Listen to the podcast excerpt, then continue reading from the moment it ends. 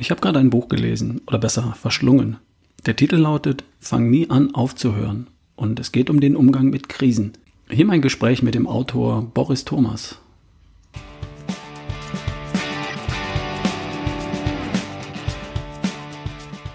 Hi, hier ist wieder Ralf Bohlmann von der Schaffe die beste Version von dir.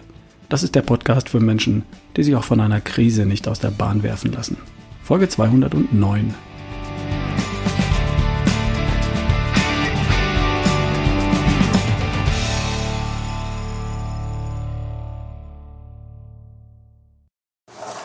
ich habe heute als Interviewgast Boris Thomas. Ja. Aus dem Norden, aus Bremerförde. Genau, aus Richtig? Bremerförde. Geschäftsführer von Latoflex. Ja. Möchtest du das hören im Podcast? Ist das okay? ja, ja, klar. äh, Boris, du hast ein tolles Buch geschrieben, das mich ähm, sehr inspiriert hat. Fang an, fang nie an aufzuhören, heißt das Buch. Mhm. Und bei mir im Podcast geht es um Erschaffe die beste Version von dir. Und da hat der Titel Fang nie an aufzuhören bei mir natürlich sofort resoniert und hat gesagt, mhm. ah, ja, ähm, das ist ein Thema, das viele meiner Hörer sicherlich auch kennen. Aufhören, also mhm. nicht dranbleiben. Mhm. Jetzt habe ich das Buch gelesen und festgestellt, es geht um den Umgang mit Krisen. Mhm. Und eine Krise ist für viele meiner Hörer sicherlich auch ein Anlass, sich mit der eigenen Körperlichkeit, mit der Gesundheit, Fitness, Vitalität und Lebensfreude, sprich mit der eigenen Version, die sie gerade sind, auseinanderzusetzen und dann zu überlegen, da geht noch was und das, was ist der nächste Schritt? Mhm. In dem Buch habe ich viele Aspekte dazu gefunden, ähm, die ich sehr inspirierend fand und über die ich mich gerne mit dir unterhalten möchte. Ja, sehr gerne. Ähm, sehr spannend. Magst du kurz noch ein bisschen was zu dir sagen? Ja, also mein Name ist Boris Thomas, hast du ja schon gerade gesagt. Ich bin seit, oh, ich glaube jetzt schon seit 28 Jahren, wenn ich nachrechne, äh, muss ich immer an, die, an das Alter meiner ältesten Tochter denken, weil ich habe ein Jahr vorher, glaube ich, angefangen. 28 Jahre leite ich jetzt Lattoflex weltweit. Äh, wir haben ja mal den Lattenrost 1957 erfunden und machen seitdem das Thema gesundes Schlafen. Also Gesundheit ist von daher auch in meinem Universum immer, immer sehr stark vertreten. Wir, wir kümmern uns darum, dass Menschen schmerzfrei schlafen. Ich bin seit vielen Jahren auf den Bühnen unterwegs. Ich halte Vorträge, weil wir bei Lattoflex eine Menge lernen durften über die Jahrzehnte. Was, wie gehe ich mit Krisen um? Wie gehe ich vielleicht anders mit Krisen um in einem Unternehmen? Wie kann ich Teams zusammenführen, auch wenn es mal die Erde mal ein bisschen bebt. Mhm. Und aus all diesen Erfahrungen habe ich dann für den Campus Verlag oder mit dem Campus Verlag gemeinsam haben wir ein Buch äh, entwickelt, eben dieses Fangen nie an aufzuhören Buch. Und das war ein, fast ein, ein bisschen eine Selbstreflexion, weil ich bei mir selber anfangen musste, mal zu überlegen, was für Krisen habe ich so in den letzten 20, 30 Jahren erleben dürfen. Ähm, was habe ich daraus gelernt? Was sind so neudeutsch die Learnings daraus? Und das habe ich versucht, in dieses Buch so als Konzentrat einzubringen. Mhm. Du hast das Ganze strukturiert und hast sieben Kapitel gefunden ähm, und da deine Erfahrungen eingebaut. Du hast auch Gespräche geführt, zum Teil mit Mitarbeitern, mhm. zum Teil mit Persönlichkeiten, äh, die du kennst und die was dazu gesagt haben. Ich würde das gerne ein bisschen runterbrechen, weg von dem Thema Krise in Unternehmen. Mhm. Bei mir im Podcast geht es um, um einzelne Menschen, es, es, geht um dich als Hörer da draußen und versuchen zu finden, was sind die Gemeinsamkeiten, wenn es darum geht, persönliche Krisen mhm. zu überwinden. Warum persönliche Krisen? Weil hier geht es ja nicht um Krisen in meinem Podcast, aber die Krise ist oft der Auslöser mhm. dafür. Und naja, für viele ist es nicht wirklich eine Krise oder die würden es nicht Krise nennen, sondern irgendwann steht man vor dem Spiegel, nackt und ungeschminkt und schaut in den Spiegel und denkt, da geht noch was. Manchmal ist es ein ästhetisches Thema, manchmal ist es ein gesundheitliches Thema, mhm. manchmal war man beim Arzt und der Arzt sagt, oh, ich habe ihre Blutwerte gesehen oder äh, irgendwas gefällt ihm nicht. Und dann denkt man, vielleicht ist es Zeit zu handeln. Das erste Kapitel in deinem Buch, dabei geht es um Demut. Mhm. Was meint das? Hm. Also erstmal muss ich sagen, das Wort Demut ist ja ein sehr altes Wort. Und das Interessante war für mich, dass die Leser meines Buches, ist ja im Februar rausgekommen bis jetzt, eigentlich fast, ich will nicht sagen ausschließlich, aber mehrheitlich über dieses, diesen Begriff der Demut gestolpert sind mhm. und mich gefragt haben. Und da gab es ganz viele Fragen zu. Ich habe auch darüber äh, extra noch ein paar Sachen geschrieben noch dazu. Ähm, ich glaube, der Begriff Demut heißt für mich, ähm, zu erkennen oder erkennen zu dürfen, dass wir eben nicht alles in der Kontrolle haben. Ich glaube, dass wir im Moment eine Zeit haben, da sind wir alle so Erfolgsjunkies geworden. Und wer den Erfolg nicht hat, ist einfach nur zu doof. Die Erkenntnis meines Lebens ist, du kannst manchmal alles richtig machen. Du kannst die perfekten Coaches haben. Du kannst den perfekten Plan haben. Wir dürfen einfach erkennen, das Leben spielt seine eigenen Regeln. Wir wissen nicht, was morgen passiert. Wir wissen nicht, was nächstes Jahr passiert. Die Zukunft ist nun mal nicht vorhersehbar. Die Einflussfaktoren sind vielfältig und nicht alle Einflussfaktoren habe ich unter Kontrolle. Aber mein Partner sich von mir trennen wird oder nicht, oder ob meine Familie auseinanderfliegt oder zusammenwächst oder was auch immer, habe ich nicht alleine in der Kontrolle. Da gibt es einen freien Willen von anderen Menschen um mich herum und die lösen manchmal Krisen aus. Ich will jetzt nicht sagen, dafür kann ich nichts, aber äh, die sind nicht planbar. Mhm. So, und Demut finde ich deswegen so wichtig, und da habe ich auch ein bisschen drum gekämpft beim Verlag, das als erstes Kapitel zu haben, weil es mir so unendlich wichtig ist, mal diesen Stress daraus zu nehmen, wenn etwas nicht läuft oder wir in eine Krise geraten und nicht vorankommen, sind wir einfach nur zu doof. Mhm. So, es bedeutet auch eben demütig zu erkennen, wir haben nicht alles unter Kontrolle. Mhm. So, und wir wissen nie, wofür es gut ist. Das kommt noch dazu. Also wir glauben ja immer nur, wir hätten es gerne in so einem Idealbild. Wir haben so eine Erwartung an Welt, wir haben eine Erwartung an unser Leben. Und wenn die nicht erfüllt wird, nennen wir das ja schon Krise. Mhm. Vielleicht ist diese Nichterfüllung aber das größte Geschenk, was das Leben uns machen kann. Und diese Demut, darum geht's mir. Mhm. Das heißt, wenn ich das jetzt mal auf meine, meine Körperlichkeit, meine Gesundheit, Fitness, Vitalität runterbringe, ähm, angenommen, ich würde alles richtig machen. Ich hätte in der Vergangenheit eigentlich alles richtig gemacht. Ich hätte mich bewegt, ich hätte mhm. mich vernünftig ernährt, nicht permanent über die Stränge geschlagen. Und trotzdem widerfährt mir irgendeine Krise, ne? wie zum Beispiel eine Diagnose für eine Krankheit, ja. die gesagt hat, das betrifft mich doch nicht. Warum mhm. krieg ich jetzt mit 40 den ja. Herzinfarkt, wo ich doch regelmäßig laufe, Sport treibe und sonst irgendwas? Äh, da gehört einfach Demut dazu, dass wir sagen, wir, wir wissen es nicht, wir werden mhm. es auch nicht wissen, wir mhm. haben es auch nicht komplett unter mhm. Kontrolle.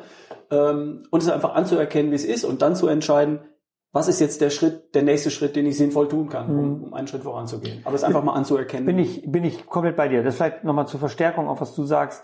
Wir verheddern uns ganz oft, wenn wir nicht diese Demut mitbringen, zu sagen, okay, das ist jetzt das, was das Leben im Moment tut da verheddern wir uns ganz oft in solchen sinnhaften Fragestellungen wie, warum mir, warum passiert es jetzt, ich bin doch so perfekt oder wir zweifeln dann an dem, was wir getan haben. Dabei kann ja vielleicht alles richtig gewesen sein und trotzdem passiert. Mhm. So, und wir wissen nicht, äh, was passiert, wenn ich über die Straße überquere. Vielleicht kommt ein Betrunkener und fährt mich an. Ich hab's nicht im, ich hab's nicht im Griff. Mhm. So, äh, und von daher glaube ich, ist es für unsere Gesellschaft und für uns alle so auch, ich sag mal, es ist förderlich, auch schneller voranzukommen, wenn wir das einfach anerkennen und einfach mhm. sagen, es ist jetzt so. Mhm. Ich kann es, es bedeutet ja nicht, nichts zu tun. Es bedeutet einfach nur anzuerkennen, dass egal was ich tue, es nicht zwingend dazu führt, dass ich immer zu 100 Prozent meine Erwartungen erfüllt sehe. Mhm. Zum Glück vielleicht. Zum Glück. zum Glück. Die Erfahrung habe ich ja auch gemacht. Die größten Krisen, die ich in meinem Leben hatte, ähm, in der Rückbetrachtung, ich, ich bring's mal auf den Punkt. Äh, die größte Krise war, dass mich meine Frau vor vielen Jahren verlassen hat, meine erste mhm. Frau. Und in dem ersten Augenblick habe ich gedacht, ich würde jetzt alles verlieren. Meine mhm. Frau natürlich, mhm. meine Kinder mhm. vielleicht, meine Firma vielleicht, mhm. mein Haus vielleicht. Ähm, das war die größte Krise, die mir mein Leben plötzlich bereitet hat. Ja. Heute weiß ich, das ist das Beste, was mir je passieren konnte. Weil ich habe heute eine glücklichere Beziehung, eine, die so glücklich ist, wie ich sie nie zuvor hatte. Mhm. Äh, alles hat sich zum Positiven gewendet. Ich bin froh, dass mir das damals passiert ist, weil ich mich persönlich mhm. in dieser Krise so viel weiterentwickelt habe, ähm, dass ich darauf heute auf keinen Fall verzichten mhm. möchte. Natürlich war das damals extrem schmerzhaft für eine längere Zeit, keine Frage. Aber äh, you never know, du weißt nie, ja. wofür es gut ja. ist. Und insofern darf man so das auch einfach mal hinnehmen mhm. und einfach nach vorne blicken. Mhm. Genau, so sehe ich es auch. Also das ist ein schönes Beispiel dafür, was ich mit dem ersten Kapitel meine. Ja. Mhm. Wenn man, wenn man diesen Punkt jetzt hat und sagt, ähm, ich nehme jetzt hin, was da ist, ich schaue einfach nach vorne, ich schaue auch nicht zurück und ich gebe mir auch nicht die Schuld für Dinge, die passiert werden, selbst wenn ich ahne, dass ich schon einen Teil dazu beigetragen habe, wie zum Beispiel zu meinem Übergewicht. Ja. Da ahne ich ja, äh, ich war nicht ganz unschuldig und es mhm. ist nicht wie, äh, wie in einmal Wasser vom Himmel gefallen, sondern ich habe schon dazu beigetragen. Äh, I don't care. Ich schaue jetzt einfach nach vorne. Ne? Ich vergesse jetzt mal mhm. das, das hinten, sondern ich gehe nach vorne. Was ist der nächste Schritt? Das nächste Kapitel in deinem Buch heißt Reflexion. Mhm. Was meint das? Also ich glaube, dass eine Krise tut immer erstmal weh. Du hast es eben schön beschrieben, auch mit einer Beziehungskrise, die tut so weh. Wir wollen raus aus diesem Schmerz und dann neigen wir manchmal dazu, nicht mehr in unserer Kraft zu sein und aus diesem Schmerz heraus zu agieren. Also wir kriegen ein E-Mail, das macht uns wütend. Wir mhm. stehen morgens vor dem Spiegel. Wir, so, wir, wir, wir, wir neigen zu sehr emotionellen Reaktionen. Und ich habe die Erfahrung machen dürfen, immer dann, wenn wir auf ein E-Mail wütend zu schnell antworten, ist das nicht hilfreich für die Lösung dieser Krise. So, im Nachhinein denken wir, ah, hätte ich das lieber nicht, das hätte ich meine Nacht. Meine Mutter hat immer zu mir gesagt, schlaf mal eine Nacht drüber. Und das hätte auch dieses Kapitel als Überschrift tragen können. Und das meine ich mit Reflexion. Reflexion heißt, in sich zu gehen, sehr ehrlich zu schauen, wo stehe ich, wo bin ich Teil des Systems. Ähm, ich habe das oft lernen dürfen, nehmen wir mal so zum Beispiel so eine Eva Maria Zurhorst, bei der ich vor vielen, vielen Jahren mal auf einem Seminar war zum Thema Beziehung, auch in einer Beziehungskrise, da die sagte, das Erste, was du machen musst, geh lieber ein Stück spazieren, guck mal auf dich, äh, guck nicht auf den Partner, guck nicht auf die, auf das, was draußen ist, guck nicht auf dein Spiegelbild, guck mal erstmal bei dir und frag dich, wo bin ich eigentlich, wie geht's mir eigentlich, was habe ich mit dem Ganzen zu tun? Und mein, mein Bild dazu ist immer bei der Reflexion, was immer du tust, einige Leute meditieren, andere gehen vielleicht eine Runde joggen oder was auch immer, sind mit sich auf alle Fälle alleine ist. Mein Bild ist immer, wie kommst du in deine eigene Mitte zurück? Mhm. Weil das, was die Krise tut, ist, sie schleudert uns erstmal aus unserer eigenen Mitte und Kraft heraus. Da sind plötzlich ganz viele Fragen in unserem Kopf, Zweifel. Da sind wir mit uns selbst ungnädig. Wir sind nicht mehr in unserer Kraft. Und was ich erfahren durfte, ist, das Beste, so eine Krise zu bewältigen, ist, wenn du aus der Quelle deiner eigenen Kraft handeln kannst. Und das mhm. weiß man auch so aus asiatischen Kampfkünsten. Wenn du nicht in deiner Mitte bist, bläst der dich, der Judoka oder der Karatekämpfer dich direkt um, mhm. weil du bist nicht mehr in deiner Mitte. Mhm. So, und, und die Reflexion meint bei mir in dem Kapitel immer dieses Momentum, einen Schritt zurückzugehen, auch wenn uns alles danach drängt, mit dem Partner jetzt reden zu müssen, irgendwas tun zu müssen. In dem Moment erstmal zu sagen, okay, was, was tickt das bei mir an? Wie geht's mir eigentlich? Wo sind meine eigenen Ängste? Wo ist ein Stück weit meine eigene Vergangenheit, die mich hier gerade einholt? Wo sind Selbstzweifel, alte Glaubenssätze, die wieder aufkommen? Und wie komme ich wieder in meine eigene Mitte zurück? Mhm.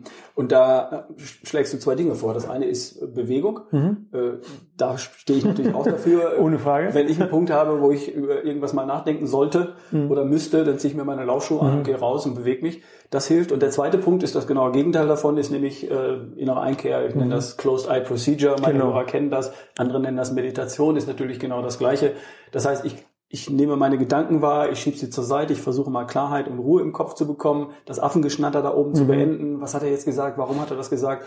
Oder, oder auch jetzt auf Gesundheit bezogene, äh, hier gefällt's mir nicht, da gefällt's mir nicht, dies ist nicht gut, das ist nicht gesund und mal ein bisschen Abstand zu kriegen, so ein, mhm. so ein 10.000 Meter View auf die, auf die mhm. Welt zu kriegen, so eine Hubschrauberperspektive nennt man das, glaube ich, äh, und dann klarer entscheiden zu können und auch erstmal festzustellen, äh, da ist ein Thema. Mhm. Du hast das hier auch in dem Buch wunderbar runtergebrochen. Du hast gesagt, oft ist der erste Schritt in einer Krise, ich leugne die Krise. Mhm. Das heißt, ich stehe vor dem Spiegel, es gefällt mir nicht, aber ich gestehe mir nicht ein, da ist jetzt wirklich was zu tun. Mhm. Wenn ich mit 60 äh, fit sein will, mit 70 mit meinen Enkeln spielen will, mit 80 Golf spielen will oder sowas, dann ist jetzt was zu tun mit 30, 40, wo auch immer, weil ich merke, das geht in die falsche Richtung. Also das Leugnen. Mhm einer Situation, die mir nicht gefällt. Das ist der erste Schritt. Der zweite wäre dann Erstarrung. Mhm. Ja, ich habe tatsächlich ein Problem, aber ne, dann nicht in der Lage sein, ins Handeln zu kommen.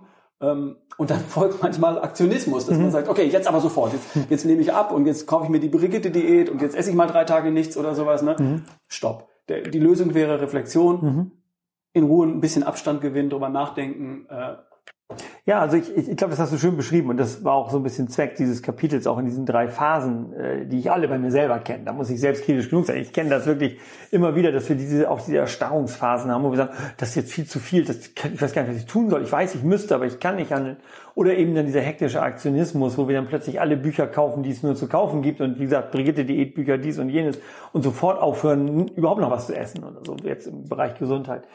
Und ich glaube, diese Reflexion, das hast du eben auch schön beschrieben. Ich habe das mal so gesagt, ein, ein Arzt, der einen Blinddarm herausnehmen muss in einer Operation, ist besser nicht im Blinddarm zu Hause. Mhm. So, er muss außerhalb des Blinddarms sein. Und, und, und eine Krise verführt uns zu sehr viel Introvertiertheit. Also wir introvertieren in diese Krise, wir erstarren in dieser Krise. Wir, sie wird, sie, sie wird dominant, sie wird, sie wird ein, ein, sie wird wie eine drückende Last, die immer um uns herum schwirrt. Und in der Reflexion haben wir, glaube ich, dann eine Chance, ob wir das über Meditation, Bewegung spielt keine Rolle. Am Ende brauchen wir nur einen Prozess, der uns ein Stück weit wieder rausführt. Du hast eben gesagt, so Helikopterperspektive, wo wir von oben raufkommen und sagen, so jetzt eben ganz von vorne gedacht ich will jetzt zum Beispiel in deinem Fall jetzt für, für deine Hörer hier abnehmen oder was auch immer und ich muss das für meine Gesundheit tun. Ich habe vielleicht einen, einen Herzinfarkt gehabt, ich habe irgendwas gehabt, was mir klar signalisiert, so geht's nicht weiter. Mhm. So, und jetzt mal eben einmal reflektieren und sagen, Moment, wo stehe ich eigentlich körperlich? Wie sieht mein Leben aus? Wie ernähre ich mich eigentlich jetzt? Was passiert hier eigentlich? So, es kommt jetzt ja nicht auf 24 Stunden an, aber es kommt darauf an, aus der Kraft heraus zu handeln. Ja, absolut. Das Bild, was ich gerne nehme, ist immer, äh, man kann ein Auto nicht anschieben, indem man noch drin sitzt. Ja, genau das gleiche, ja, genau. Wenn ich merke, ich komme nicht mehr voran, was mache ich dann? Ich ziehe einen Zündschlüssel ab, mache die Tür auf, ich steige erstmal aus. Ja. Ich gucke mir das mal von außen an. Genau. Und dann stelle ich fest, da liegt nur ein Brikett vorm Vorderreifen. Mhm. Dann nehme ich den weg und plötzlich geht's weiter. Oder mhm. ich stelle mich hinter das Auto und schiebe es an, aber mhm. das kann ich nicht, während ich am Steuer mhm. sitze. Das heißt, manchmal brauche ich jemanden, der von außen anschiebt. Mhm. Das sind so Leute wie du oder ich, die dann Hilfe anbieten. Oder manchmal reicht es mir auch von außen das Auto zu betrachten und zu sehen, ach ja, daran liegt es, mhm. klar, die Handbremse ist angezogen. Mhm. So, und dann löse ich das Thema. Genau so, das ist das genau passende Bild dafür. Reflexion, ja, ja, super. Ähm, dann in deinem Buch, das nächste Kapitel heißt Präsenz. Da mhm. geht es darum, präsent zu sein.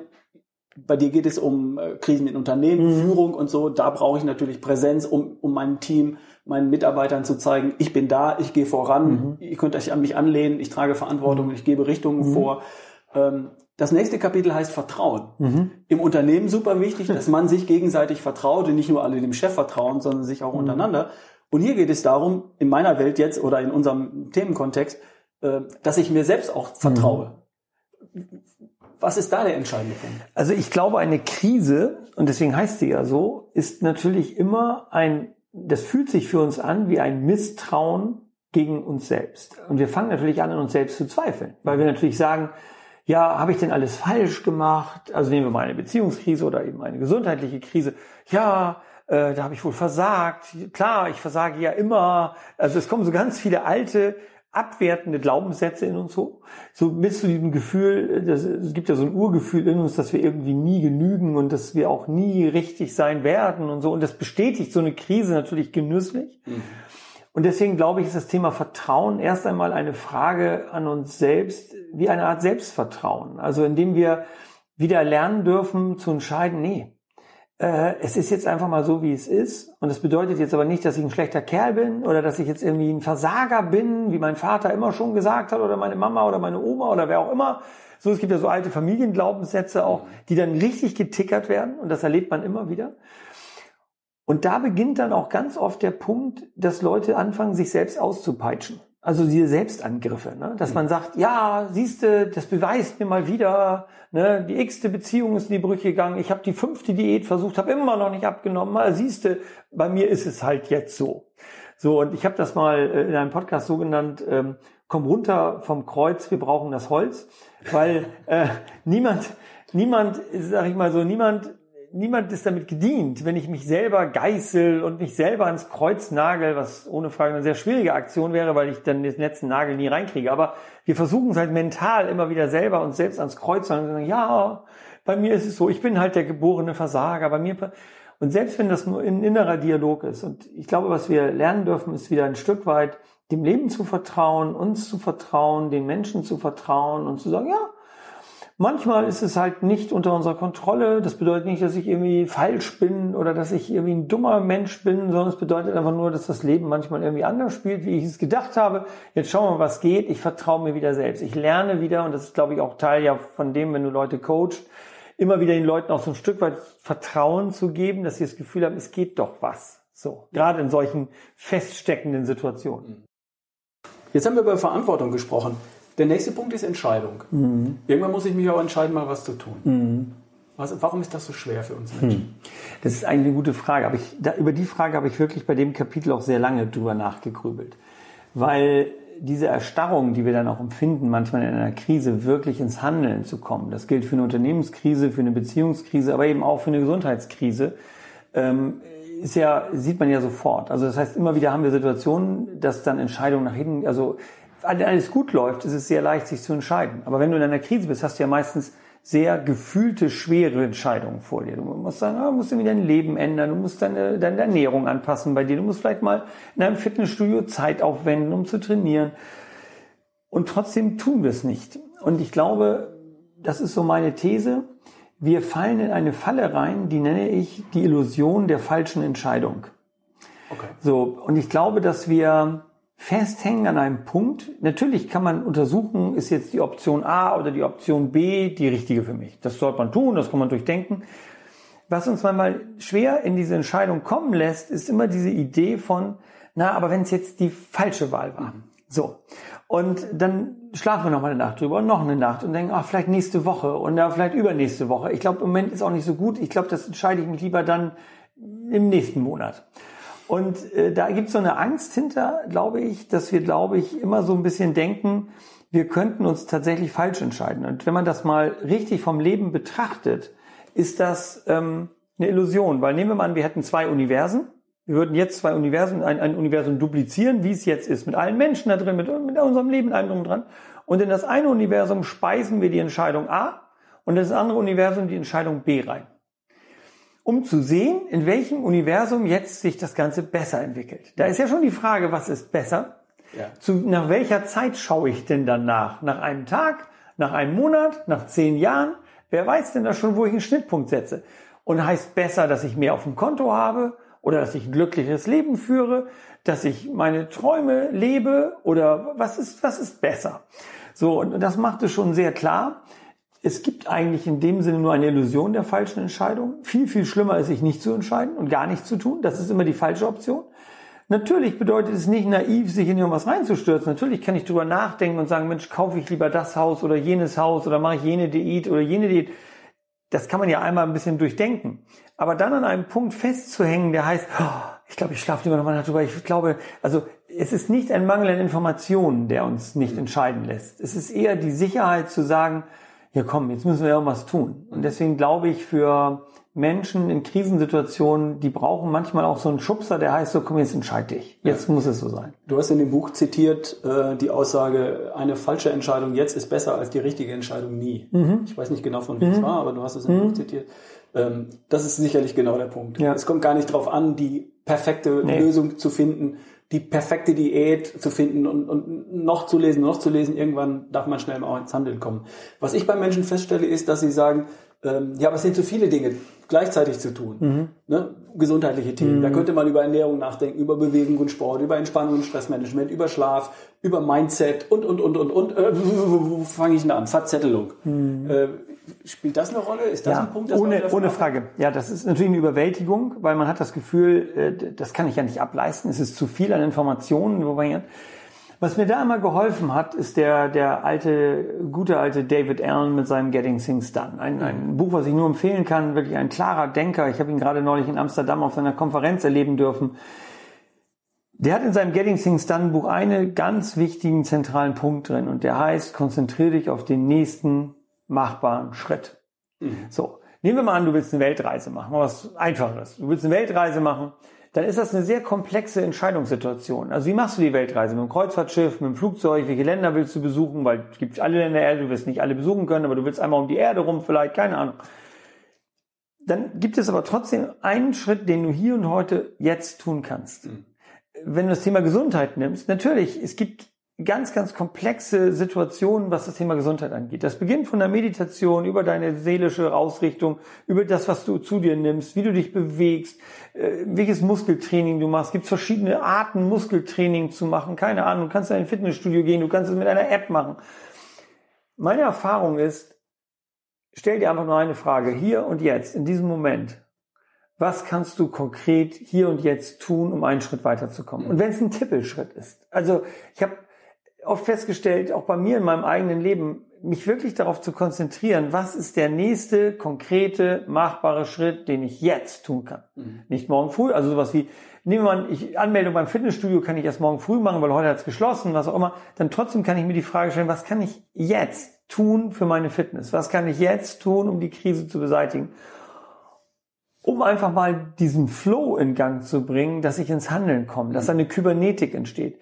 Und ich habe die Erfahrung gemacht, wenn man das tut, ordnet sich das sehr klar in seinem Kopf und man kriegt dann den nächsten Schritt und den nächsten Schritt und den nächsten Schritt und irgendwann kommt man ins Handeln. Mhm. Anstatt zu sagen, ich brauche jetzt den perfekten Plan. Ich kenne Leute, die schreiben ganze Notizbücher voll mit perfekten Projektplänen über ihre Gesundheit, tun es aber nie. Ja. So, da ist mir manchmal lieber, jemand sagt, ich setze mich jetzt hin und mache zehn Liegestützen mhm. und gehe dann ins Bett. Dann habe ich wenigstens mal irgendetwas getan. Genau. So und das ist immer noch besser als nichts tun. Genau. Und wenn ich das jetzt noch kombinieren will mit Reflexion, dann ziehe ich mir ein paar Laufschuhe an oder ein paar mhm. Turnschuhe und gehe durch den Wald oder ja. laufe durch den Wald oder jogge eine Runde ja. oder was auch immer und denke darüber nach und dann passiert ja folgendes. Der Körper stößt das Belohnungssystem Dopamin mhm. aus, das fühlt sich gut an. Das heißt, am nächsten Tag denke ich, ah, das hat sich schon gut angefühlt, gestern einfach mal eine Runde mhm. zu gehen. Dann mache ich es vielleicht wieder und wieder. Mhm. Und dann kommt der, der zweite Punkt, äh, Consistency, also dann mhm. dranbleiben. Und das mhm. fällt mir dann leicht, wenn ich einfach mal wieder ein paar Glückshormone in meine Blutbahn gepumpt habe. Und äh, ich glaube, das ist der, der richtige und entscheidende Impuls.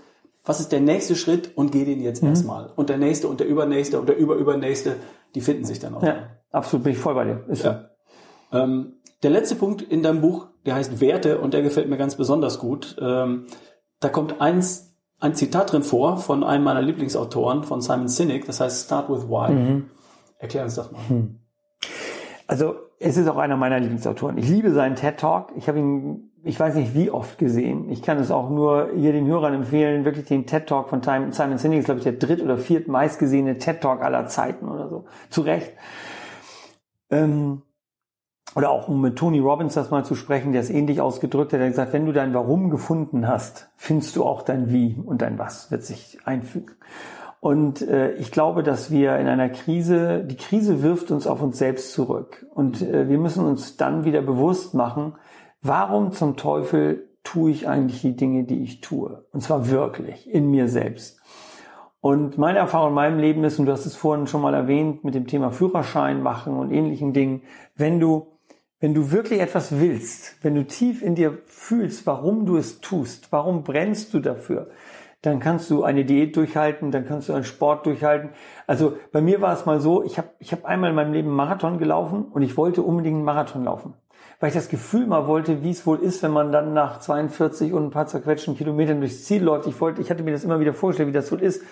Und das hat mich so sehr angetrieben, dass ich tatsächlich so eine Marathonvorbereitung durchgehalten habe. Das Irre ist, ohne dieses Ziel habe ich danach eigentlich nur noch kürzere Strecken gelaufen, weil ich wusste nicht mehr, warum soll ich jetzt so, mich so lange über so eine lange Strecke abquälen. Da war kein Warum mehr da. Genau. So. Oder ich war jetzt auf dem Kilimanjaro. Da gehst du auch nur einmal rauf. Natürlich kann man, ich kenne Leute, die waren zwei, dreimal drauf. Da hört es dann bei mir auf, weil ich denke, ich wollte einfach nur mal rauf. Ich wollte dieses Gefühl erleben, auf dem, auf dem höchsten Berg Afrikas zu stehen. Und ähm, ich glaube, wenn wir uns bewusst werden, warum wir etwas tun, was unser innerer Antrieb ist, und das fand ich bei Simon Sinek halt so schön, dass er das so aus dem Wirtschaftskontext erzählt, aber es eigentlich geht uns alle an, nämlich dieses Gefühl, warum bin ich hier? Was tue ich hier eigentlich? Warum tue ich das? Was sind meine inneren Kräfte? Warum will ich überhaupt abnehmen? Warum will ich überhaupt fit sein? Äh, möchte ich mit meinen Enkeln noch mit 70 rumtollen können auf dem Rasen so als Bild? Dann hilft mir das enorm, durch so eine Krise zu kommen, weil ich weiß, warum ich es tue. Ja. So und und ich habe oft erlebt, dass Menschen in Krisen anfangen, gerade dann ihre Wurzeln, das, wo sie herkommen, ihre Geschichte, ihr Warum abzuschneiden und meinen, sie müssten jetzt irgendwie ganz anders werden, weil sie sich irgendwie vom Leben verraten fühlen. Und meine Erfahrung ist auch gerade so bei Beziehungskrisen oder Familienkrisen, oder auch eben in, den Firmen sich wieder dran zu erinnern, weil oft haben wir das vergessen, mhm. äh, zu sagen, warum will ich das eigentlich? Warum, warum, warum, warum, warum wollte ich, warum bin ich mal angetreten? Mhm. Was ist der Grund? Oder ich habe ich hab eine, eine, eine gute Freundin von mir, die, die ist Coach und die fragt Leute immer, stell dir mal vor, du sitzt vor deiner Geburt auf einer Wolke, siehst vor dir dein Leben, wie es jetzt so sein wird und nehmen wir mal an, ohne zu religiös zu werden, es gibt sowas wie so eine bewusste Entscheidung für dieses Leben. Warum bist du damals von dieser Wolke in dieses Leben gesprungen? So. Was war deine Idee? So, wo du sagst, yes, das ist mein Leben, da will ich jetzt dafür brennen. Und ich glaube, dass die Krise sich anbietet, diese Fragen sich wieder zu stellen. Deswegen habe ich es extra nochmal in meinem Buch auch reingebaut und nicht das Gegenteil zu machen, nicht diese, dieses Warum und die Wurzeln zu leugnen, sondern sich wirklich bewusst zu machen und das Feuer vielleicht sogar neu zu entfachen, wenn es nicht mehr brennt. Ja. Ich höre viele Leute, die kommen zu mir und sagen, ich will abnehmen. Mhm. Äh, warum? Warum, genau. Manchmal, ja, weil äh, dann fangen manche Leute an zu stottern, wenn ich mhm. sie frage, warum willst du das haben? Mhm. Ja, weil äh, schlank wäre schöner. Mhm reicht nicht in mhm. meiner Welt. Ja. Ne? Wenn Sie sagen, ja, dann äh, kann ich äh, fünf Kilometer laufen statt jetzt mhm. 500 Meter oder sowas, mhm. ne? reicht in meiner Welt auch nicht. Da fehlt noch das, das übergelagerte Why dahinter. Mhm. Ne? Ähm, da darf noch ein bisschen mehr sein. In mhm. meiner Welt sind das häufig dann Bilder. Also ich habe Bilder von mir im Kopf, wie ich mit, mit 60 auf den Kilimanjaro steige, wie ich mhm. mit 70 mit meinen Enkeln auf der Wiese tobe, wie ich mit 80 im Cabrio zum Golfplatz fahre, mhm. zwei Runde spiele. So, dann habe ich. Bilder im Kopf, die, wenn ich drüber nachdenke und die Augen schließe, dann kriege ich eine Gänsehaut. Und ich glaube, ähm, das ist für mich immer das starke Motiv. Ich habe mich vor dem letzten Marathon, den ich gelaufen bin, habe ich mich auf der Ziellinie gesehen. Mhm. Ich habe die Anzeigentafel mhm, mit meinem Namen ich, genau. und der Uhrzeit gesehen und mich da drunter stehen mit dieser Chaka-Pose. Und das Bild hat mich magisch angezogen, mhm. weil ich eine Gänse, ich kriege jetzt eine Gänsehaut, während ich drüber mhm. rede. Das sind Bilder, die stark sind. Und wenn ich das warum kriege, warum will ich schlank sein, warum will ich gesund mhm. sein, warum will ich äh, ein fröhlicher, kerngesunder Mensch sein, der, der leistungsfähig ist im Job und im Leben, das ist ja das, was mein Podcast mhm. vermitteln möchte. Äh, dafür brauche ich eine starke Idee und eine mhm. starke Emotion und die kriege ich bei Bildern im Kopf mit Musik, mit Geräusch, mit Geschmack, mit allen Sinnen habe ich diese mhm. Bilder klar. Ähm, damit fange ich an. Und wenn mir jemand in einem Coaching-Gespräch nicht sagen kann, warum er das haben will oder da stottert, dann sage ich, leg dich nochmal hin, träum erstmal zu Ende. Ne? Ja. Und das sagst du auch, äh, ja. wenn ich eine Krise überwinden will, ist ein, ein cooler erster Schritt, nochmal ganz zurückzutreten, mhm. Reflexion zu üben, aus mir rauszutreten und zu sagen, warum will ich das denn haben, was ja. ich haben will? Wie, wie sieht mein Leben denn richtig aus? Verstehst du? Ja. Ich, auf meinen Vorträgen habe ich immer diese Frage und die quält ja Menschen, die ist ja fies, diese Frage. So, wie ist dein Leben denn richtig? Wie ist deine Beziehungen richtig? Wie ist dein Körper denn richtig? Wie ist deine Seele denn richtig? Wie ist deine Firma denn richtig? Wie ist unsere Gesellschaft denn richtig? Und wie ist unser Planet denn richtig? Und das Irre ist, wenn du die Frage Menschen stellst, fällt es ihnen ganz leicht, diese Frage zu beantworten. Es kommt natürlich dann sofort diese Ja-Aber-Geschichten. Ne? Ja, aber man muss ja auch zufrieden sein mit dem, was man hat. Oder, ne? Also, ne, da kommt dann sofort die Angst, das zu verlieren, was man hat und so diese ganzen Geschichten. Aber grundsätzlich ist es nicht so schwierig, das zu beantworten, wie dein Leben richtig ist. Und für mich liegt in der Antwort auf diese Frage ganz viel von diesem Warum. Mhm, ja. So, weil man sagt, ja, mein Leben ist jetzt so und in richtig wäre es eigentlich hier. So, und die Distanz dazwischen muss ich jetzt überbrücken. Aber die überbrücke ich nur, wenn ich dieses klare Bild von einem richtigen Leben, wie ich es gerne hätte. Und das ist ja auch nur meine Idee. Also, um es nochmal ganz klar zu sagen, das ist auch ein ganz wichtiger Punkt. Ich glaube, dass wir zu sehr auch darauf fixiert sind, auf Geld und ähnliche Dinge. Also ich finde Geld toll, weil man kann mit Geld tolle Sachen machen.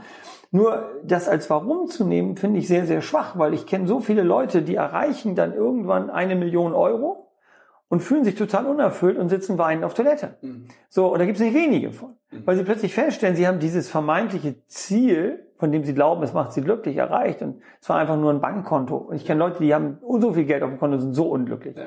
Und äh, Tony Robbins sagt immer so schön, der größte Fehlschlag aller Fehlschläge ist, äh, du erreichst dein Ziel und bist nicht erfüllt. Das ist genau der Punkt. So. Und das gibt es in meinem Kontext Gesundheit ja auch. Ja. Da gibt es Leute, die wollen den Marathon unter drei Stunden laufen, ja. dann laufen sie den und sind nicht glücklich. Nee. Oder die wollen ein Sixpack und ja. dann haben sie den und sind nicht glücklich, weil ja. die schauen zur Seite und da steht Robert Lewandowski und noch einen cooleren Sixpack. Oder da gibt's einen, so einen kleinen dünnen Afrikaner, der rennt noch mal eine Stunde mhm. schneller als ich über den Marathon mhm. und sind damit nicht glücklich. Mhm. Und darum versuche ich den Leuten auch zu vermitteln, es geht nicht darum, ähm, dieses Spiel zu gewinnen.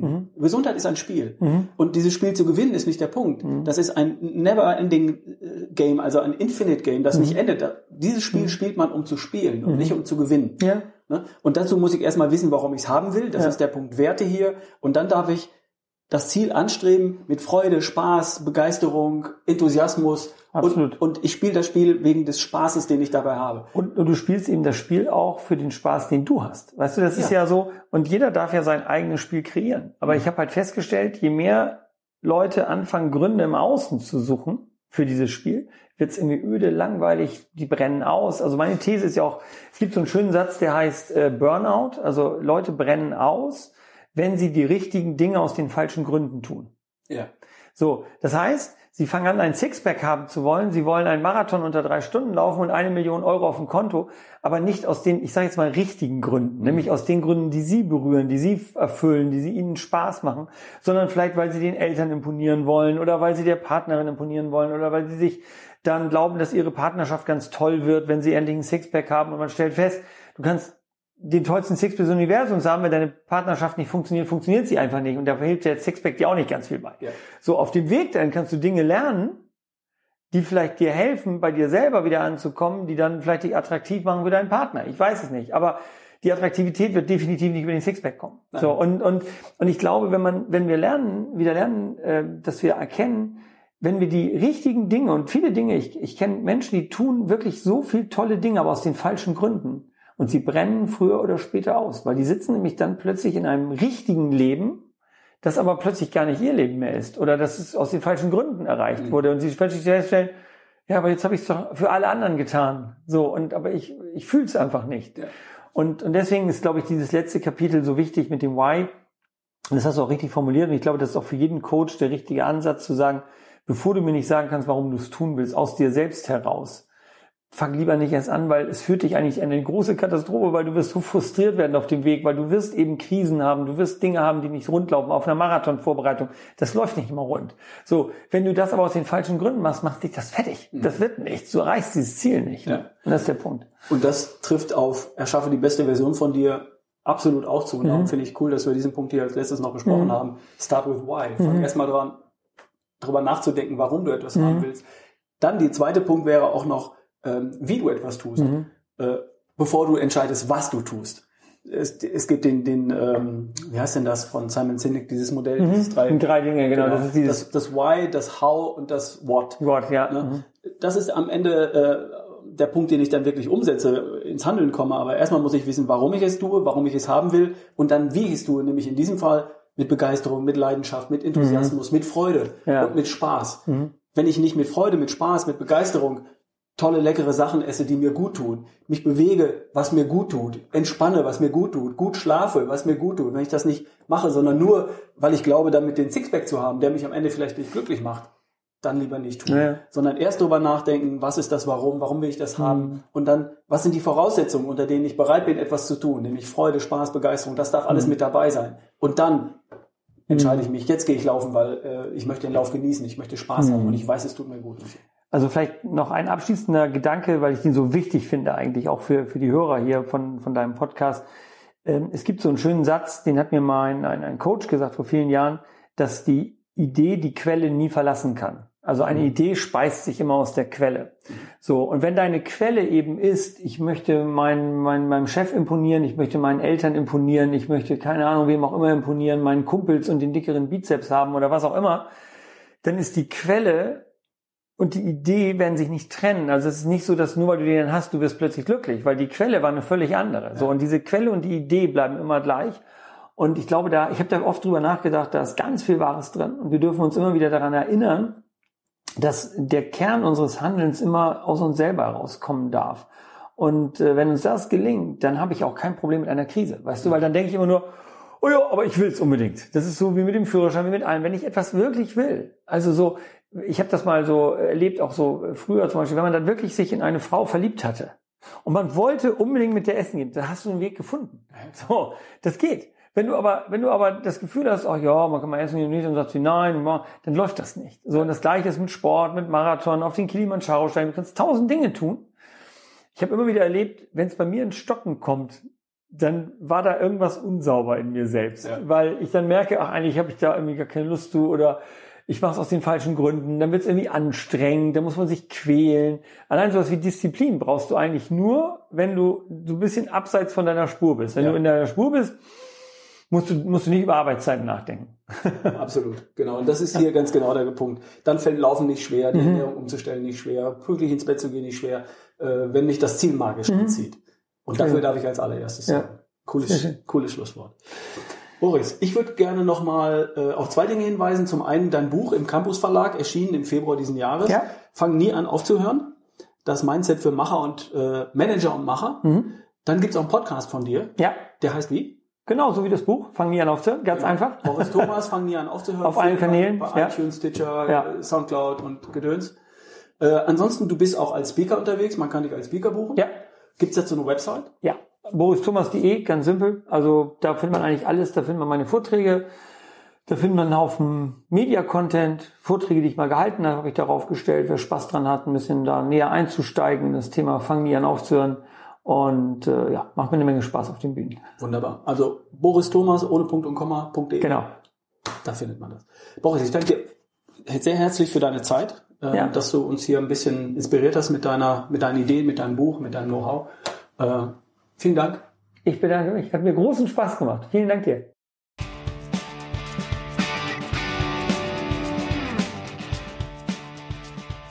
Kennst du meine Vorträge, Workshops und Keynotes? Vielleicht hast du Lust, mich einmal live in deinem Unternehmen zu erleben. Ich gehe hinein in Firmen, Unternehmen und Organisationen, in Teams und Abteilungen und ich inspiriere und motiviere die Menschen dort mit meinen Vorträgen. Gesund und fit im Job und im Leben mehr erreichen. Schreib mir unter ralf at barefootway.de oder schau auf ralfbohlmann.com slash business. Ich würde mich sehr freuen.